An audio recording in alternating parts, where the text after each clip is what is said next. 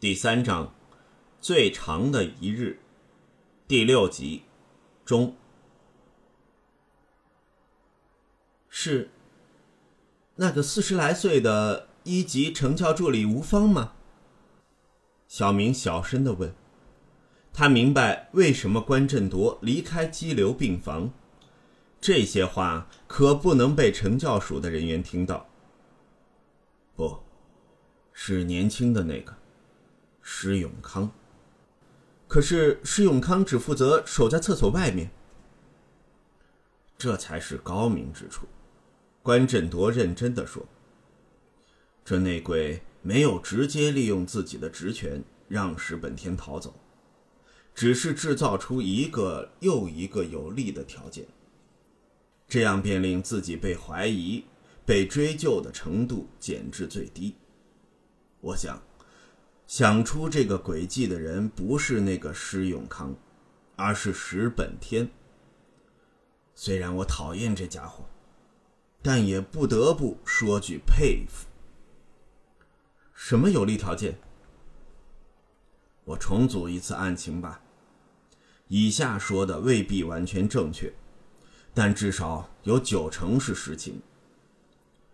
施永康早就知道计划。所以，当石本天要求如厕时，就提出到二楼的洗手间。他是新丁，检查厕所的工作由年资较深的吴芳负责。这时啊，他就有跟石本天接触独处的机会。他大概在这一刻给石本天一根发夹，让他藏在裤子或衣领里。那根发夹就是之后搜证人员找到的。石本天用这根发夹来开锁？不，我认为不是，这只是幌子。关振铎摇头道：“吴芳检查完毕后，和石永康押着石本天进厕所。石永康解开左手的手铐，让石本天的右手扣在扶手上。这时候，石永康偷偷将钥匙塞到石本天右手。”再装作把钥匙放进自己的口袋。医院的侧格虽然比一般的大，但施永康也能轻松遮住身后吴芳的视线。而且，吴芳在意的只是手铐有没有锁好，囚犯有没有可能逃走。合上手铐不用钥匙，吴芳更没有想到钥匙已在石本天的掌中。小明疑惑地听着组长的解释。但心想，这推论似乎有点凭空想象。这只是一种猜测，但如果我是石本天，就会如此设计。关振铎看穿小明的想法，向他解释道：“假如吴芳之前没有顺手虚掩修理中的侧格的门，这时候石永康就可以找借口检查那个侧格，例如推说。”看错了，有危险物品，再随手掩上门。之后，吴芳在洗手间里看守石本天，而石永康就在门外，准备和那个长发共犯合作演戏。那共犯出现，两人演出争执的一幕，引吴芳离开现场。吴芳一走，石本天便用钥匙解开手铐，打开窗户，将手铐放在窗前的地上。把钥匙丢出窗外，再闪身躲进修理中的侧格里。我之所以猜他用钥匙打开，是因为在那短促的时间框架里，他必须采取最有效率的手段。他知道施永康和长发男顶多拖延一分钟，时间上不允许他做多余的事情。长发男离开。用方法通知在大楼外面待机的细微一伙人，示意站在窗下，装扮成石本天的大圈，向车子全力奔跑。小明想起他在梯间见过的窗子，那扇窗户虽然镶着铁窗花，但如果要向外面的人打手势，可说是轻而易举。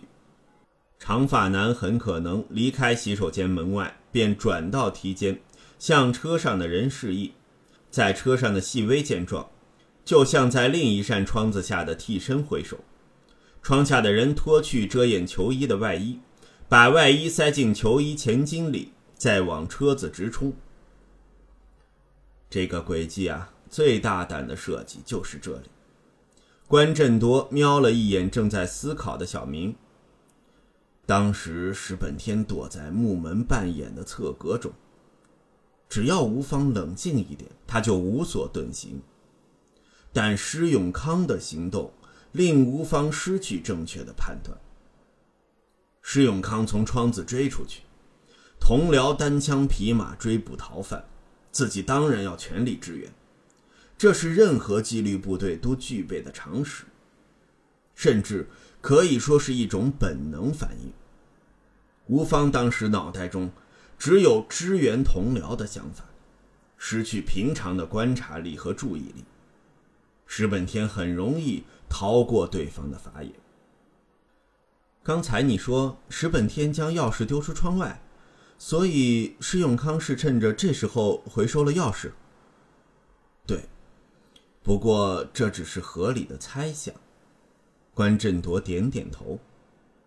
虽然石永康有可能事先准备多一只钥匙，但用上同一只较简单。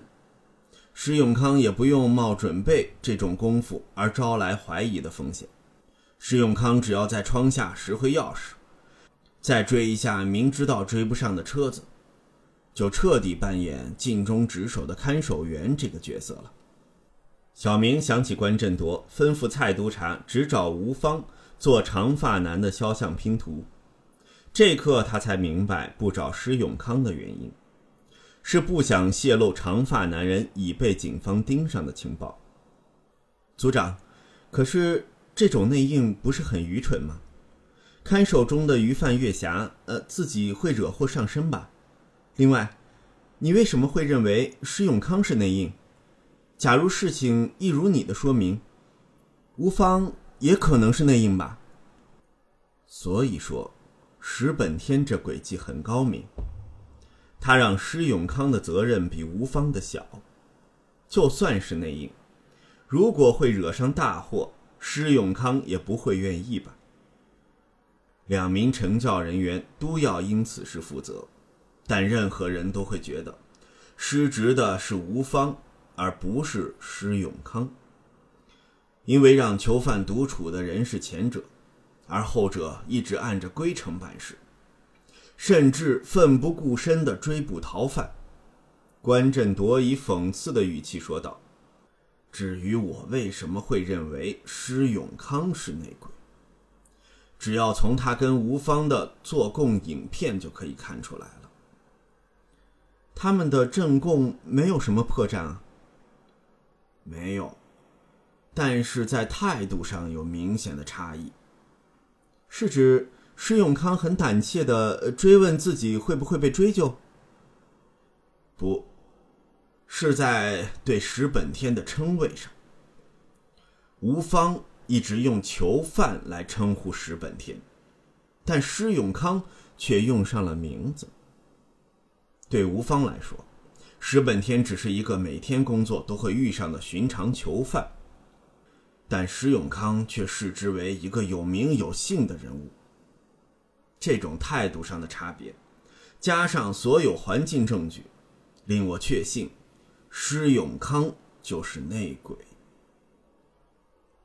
小明回忆起两段影片，发觉关振铎所言非虚。那么。石本天是在吴芳从楼梯追出去之后才逃走，小明问。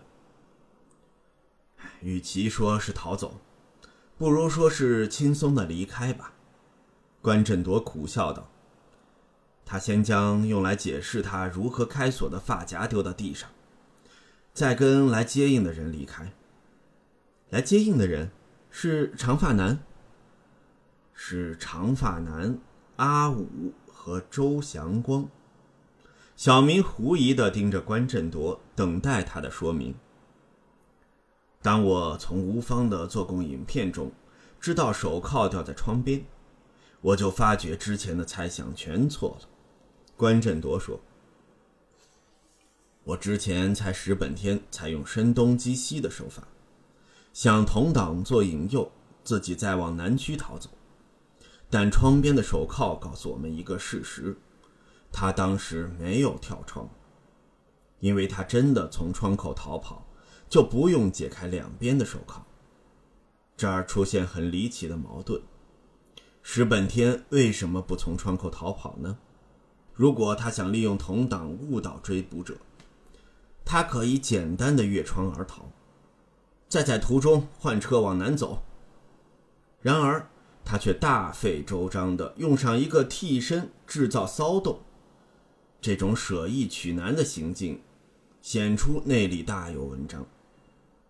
就像小明你一个钟头前提出的疑问：为什么他们不大干一场，不直接硬抢把石本天救出去？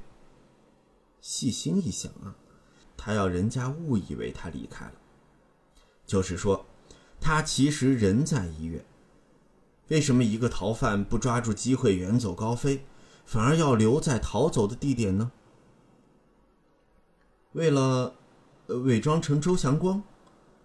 小明从结果推回原因，虽然他仍无法了解来龙去脉。正是啊，关振铎点点头。不过，看完影片后，我并没有想到这一步。直到知道欧记找到第二辆接应车在巴比顿道，才带出一些新的想法。那辆车呃有什么可疑之处呢？欧记是在第一辆贼车上找到一张便利店的收据，从而缩小了范围，结果在西半山区的巴比顿道找到第二辆车吧？嗯。当时你提出了一个好问题。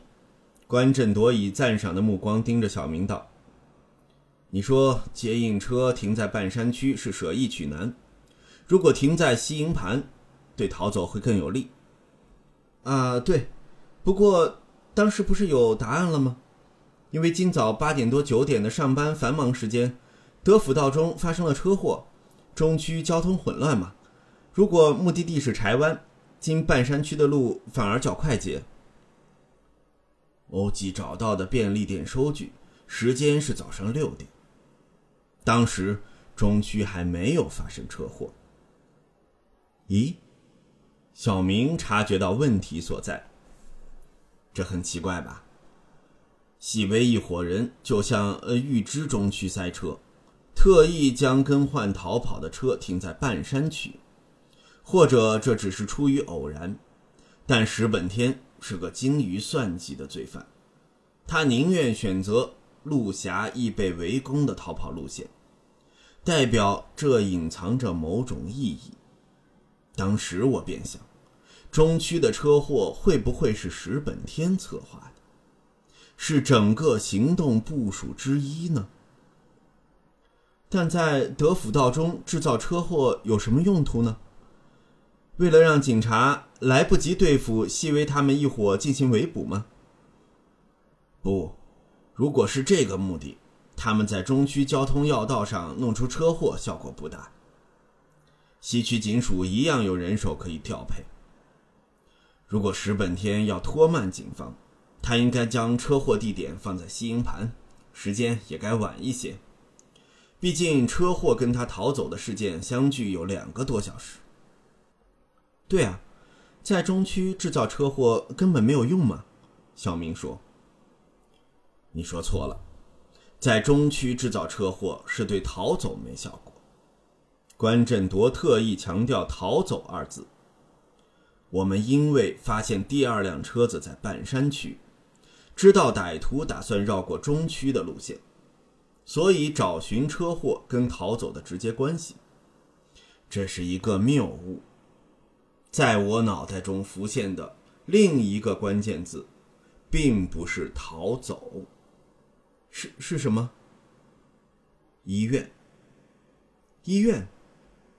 你忘了我之前从手铐的异常情况，做出石本天要留在医院的推论吗？将医院和中区交通瘫痪放在一起，画面便清晰起来了。港岛设二十四小时急诊室的公立医院有三间，西区的玛丽、湾仔的邓兆坚和东区的尤德夫人拿打素医院。在西区和中区发生意外，伤者都会送到玛丽，但万一玛丽医院病者太多，急诊室人手接近饱和，救护车就会运送伤者到湾仔的邓肇坚医院。然而，如果中区主要干道发生涉及化学品的车辆，工人要封路清理，平日已经水泄不通的中区交通便会接近瘫痪，救护车难以确保伤者准时到达急诊室，救护员便只好继续使用玛丽医院。小明想起冯医生提过，早上因为交通关系，枪水弹案的伤者没能转送到邓肇坚医院。结果，玛丽的急诊室从早上一直手忙脚乱，应接不暇。一想到这儿，小明仿佛被电击打中，他突然理解关振铎介入调查的理由。组长，你认为清晨的西环火灾也是石本天主使的？对，关振铎嘴角微翘，似乎对小明赶上他的思路感到满意。假如在德辅道中制造化学原料货车车祸，是为了瘫痪玛丽医院急诊室，那么制造伤者便不可能是意外。清晨西环的火灾，中区运载化学原料的货车翻车，加贤街枪水弹事件，全部的始作俑者都是石本天。小明记得黄督察说过，西环火灾的起因可疑。重案组会接手调查，那么说，纵火狂徒应该就是细微一伙。细微和两个大圈先在五点多纵火，再驾着车子，两部车子来到西半山区的巴比顿道，并在便利店买食物，然后等到十点多在医院上演逃亡剧。小明一边推敲一边说：“差不多就是这样子。”关振铎食指互扣放在膝盖上，点点头。不过，这想法没有实质的证据支持啊，只是一种合理的推断。所以，我没有跟小蔡说明，决定亲自到嘉贤街枪水弹事件现场去看一下。组长，你说过你本来以为嘉贤街的犯人是模仿犯，就是出于这个推测吧？没错。我当时想，或许石本天别有所图，于是派人模仿旺角的案子，制造混乱，好让他在医院进行某种诡计。但当我发觉嘉贤街的案件跟旺角的吻合，我便发觉，这不是偶然或是简单的诡计，而很可能是一项筹备了半年、精心策划的犯罪活动。关振铎干咳了一声，再说。如果嘉贤街的案件只是出于模仿，那可能纯粹是石本天想进一步令急诊室陷入混乱，让大量患者挤满医院。但若动机如此单纯，他就不用安排在嘉贤街动手的犯人事先在旺角作案，而且还要做两次。旺角的案子一定出于某种理由，于是我就提出。旺角的是预演的这个推理，组长，你不是说过犯人是为了伏击仇人，所以在旺角做实验吗？小明想起早前在车上的对话。什么伏击仇人？关振铎愣了愣。你举了连续杀人事件的推理小说做例子吗？我当时答，为了掩盖真正想杀害的目标。你怎么只取字面上的意思啊？关振铎失笑道：“重点是掩饰，而不是杀人呢。原来你以为我调查那三个伤者，是为了找出他们有没有仇人吗？我找的不是受害者，而是共犯呢。”小明拍了一下额头，暗骂自己想错了方向。组长，你怎么会猜想伤者中有共犯？将石本天故意调虎离山，留在医院，令急诊室挤满伤者，陷入混乱，和部署半年使用腐蚀性液体制造大量伤者并排，最合理的答案便是：趁乱伪装成另一个人，安排一个普通人入院，然后让石本天跟他调包，之后石本天便能够以那个人的身份光明正大的生活，而警方永远无法找到业已消失的石本天。循着这个方向去推论，伤者之中就一定有石本天的棋子，而那颗棋就是拖鞋档的周老板。慢着，这么说的话，周祥光是假装受伤入院？不，当然是真的，没可能骗得过急救人员嘛。咦？但组长，你说案子是石本天策划？但伤者又是共犯，即是说故意用枪水弹毁容啊！小明听罢，愕然的盯着关振铎：“你是说，周祥光用枪水弹泼向自己的脸？动手的当然不是周祥光，而是阿武。”关振铎稍作停顿再说：“不过周祥光是自愿的，自愿。”周祥光是因为欠债，所以愿意当棋子。石本天的手下，可能是细微，可能是阿武，可能也是那个长发男。物色一个身材和年龄跟石本天接近，欠下高利贷的债户，以金钱为逼利诱对方合作。不少欠债户愿意为金钱而铤而走险。半年前，他们找到周祥光，于是按石本天吩咐的。筹备一个让石本天取代周祥光身份的计划。阿武在旺角制造枪水弹案，故布疑云，之后让周祥光合理的在嘉贤街市集工作，为抹消掉他的容貌做准备。小明这一刻才明白，关振铎向顺嫂问及三名伤者有没有可能有金钱纠纷之类的用意。问题不是他们有没有跟人结怨。而是他们有没有被人利用的把柄或弱点？今早，阿武按计划执行，跟周祥光以搬运货物为借口，一同窜进嘉贤街和威灵顿街交界的荒废唐楼之中。周祥光很可能只待在梯间，或是在唐楼门前装作搬货替阿武把风，而到天台投掷枪水弹的只有阿武。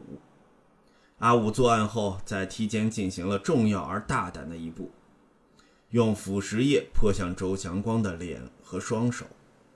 我猜，这瓶腐蚀液的浓度应该比较低，但一样可以造成二级化学灼伤。